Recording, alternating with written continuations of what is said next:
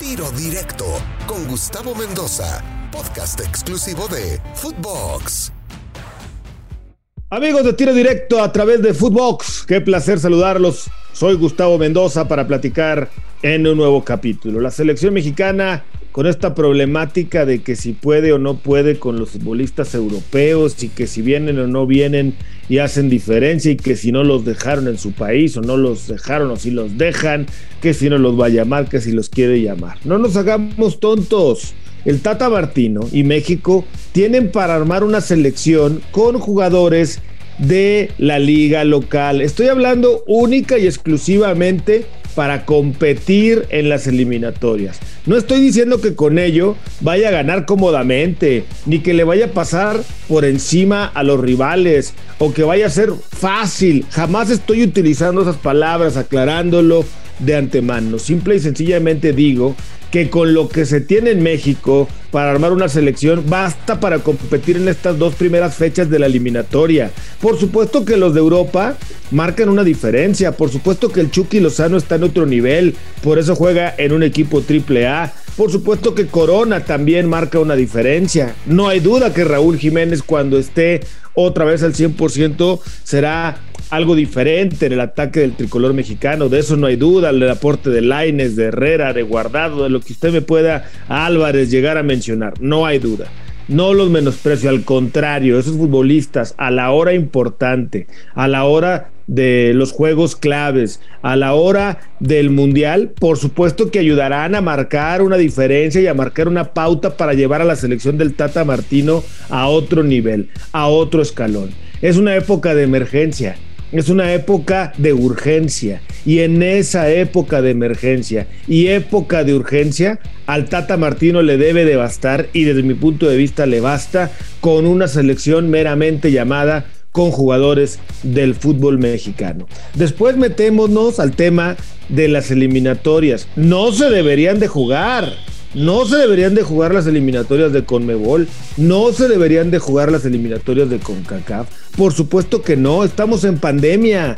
Deberían de priorizar el tema de resguardar eh, la salud del jugador. También es un ser humano y también corre riesgo. En esa parte estoy de acuerdo, pero bueno, los contratos de la FIFA o los contratos de Conmebol y de CONCACAF y de todos los países con su diferente contrato de televisión pesan tanto que es prácticamente imposible parar el que ruede la pelota, parar el que no se juegue cuando, insisto, debería de dejarse de jugar porque estamos en emergencia, estamos en un tema de pandemia mundial y a veces parece que a muchos se les olvida lo importante y lo difícil y lo complicado y lo delicado del tema que se está viviendo en el mundo con la pandemia, pero la gente de pantalón largo, la gente de la FIFA, la gente que manda en las diferentes federaciones y diferentes televisoras,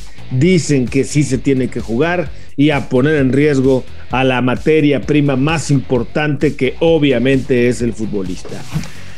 En el clásico de Los Ángeles, el del tráfico, Carlos Vela y Javier Hernández no se van a poder ver las caras este fin de semana en el clásico del tráfico.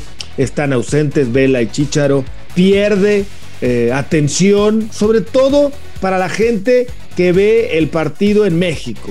El morbo de que no estén Javier Hernández y no estén Carlos Vela para este partido baja un escalón el grado de atención que en México se le ve normalmente a este partido, sobre todo en el último año cuando han dado buenos encuentros entre estos dos, sobre todo con la temporada del año pasado de Carlos Vela y con el arranque que estaba teniendo el Chicharo con el equipo del Galaxy. Claro que baja a un escalón.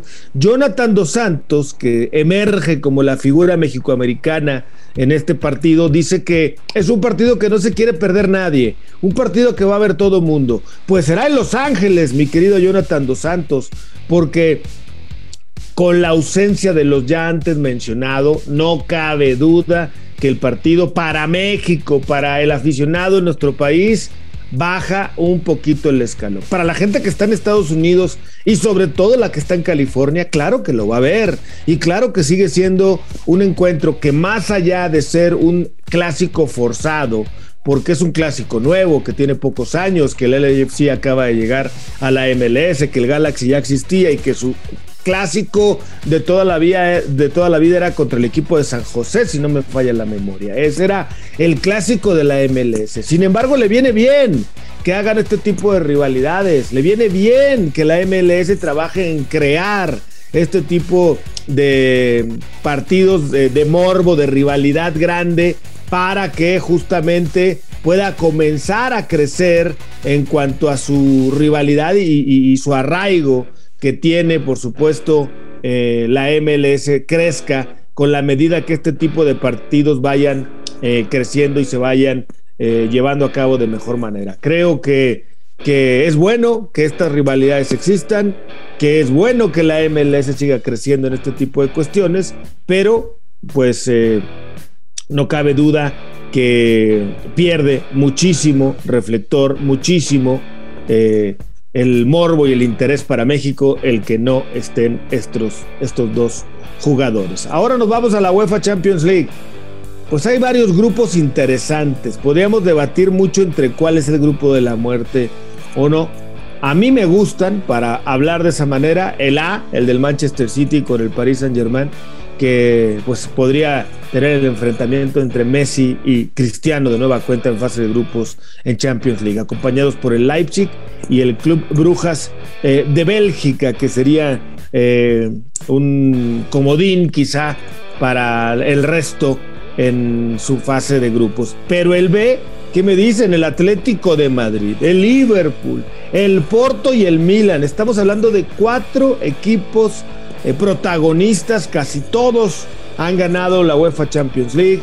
Son eh, sin duda eh, equipos que poderosamente arman planteles para competir y pelear de tú a tú, le vienen bien a la competencia europea, refrescan los planteles para ver caras nuevas con pesos pesados que puedan pelear de tú a tú con los grandes de siempre. Hoy, por ejemplo, encontramos en el grupo E al Bayern con el Barcelona, el Benfica y el Dinamo de Kiev. Pero para mí el grupo más difícil es el grupo B, el grupo de la muerte, si usted le quiere llamar así.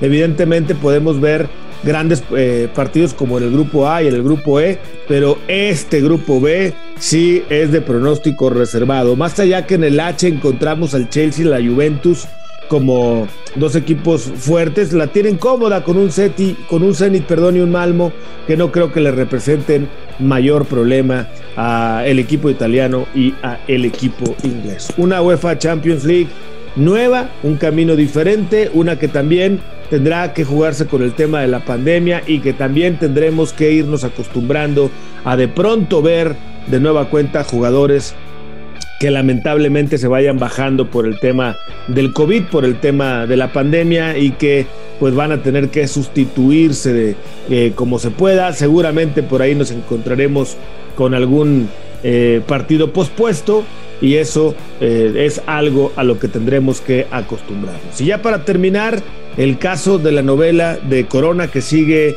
eh, en el aire, que sigue dando de qué hablar. Todo parece que ahora sí el Milan va a cargar con todo para poder quedarse con eh, Jesús el Tecatito Corona. Ojalá su habilidad, sus características, sus características como futbolista, su desequilibrio, su llegada a línea final en Italia, sin duda lo podrían hacer brillar. Soy Gustavo Mendoza, esto es Tiro Directo a través de Footbox. Recuerde escucharnos en todas las plataformas digitales y escúchenos de lunes a viernes. Ahora me escucha, ahora no. Tiro Directo, exclusivo de Footbox.